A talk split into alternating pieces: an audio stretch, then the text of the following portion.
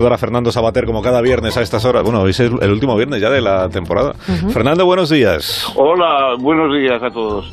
Eh, bueno, yo quería, saliéndoles un poco de, de, de, esas actualidades políticas, evocar la figura de alguien que ha desaparecido en México, Marilló Tramini, que fue para todos nosotros Marilló Paz, la, la viuda de Octavio Paz, y en fin, es, fue algo más, digamos, que su mujer. Eh, por supuesto, fue su mujer desde, desde el año 64, que, que se casaron, una aventura muy romántica, se conocieron en la India, en fin, bueno, es toda una novela. Pero además de eso, ella era una mujer verdaderamente extraordinaria, de, inteligencia, de gracia, de belleza también.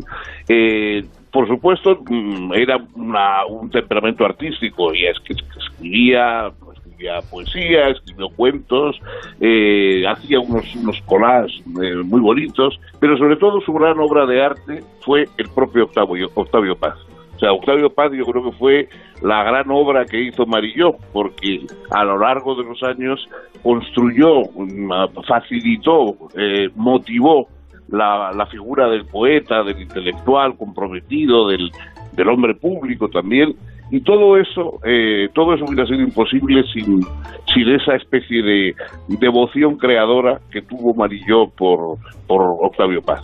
Todos los que nos la tratamos y nos tratamos a ambos y, y convivimos con ellos, eh, ahora pensamos que se ha muerto alguien que pertenecía no solamente a, a la poesía, sino también yo creo que a, a, la historia de la cultura mexicana.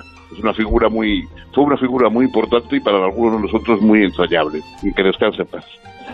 Gracias, Fernando. Te deseo que tengas un feliz verano, que descanses. Un feliz verano a todos. Nos y encontramos a la vuelta. Un abrazo muy fuerte. Hasta adiós, luego. adiós, adiós. Las nueve y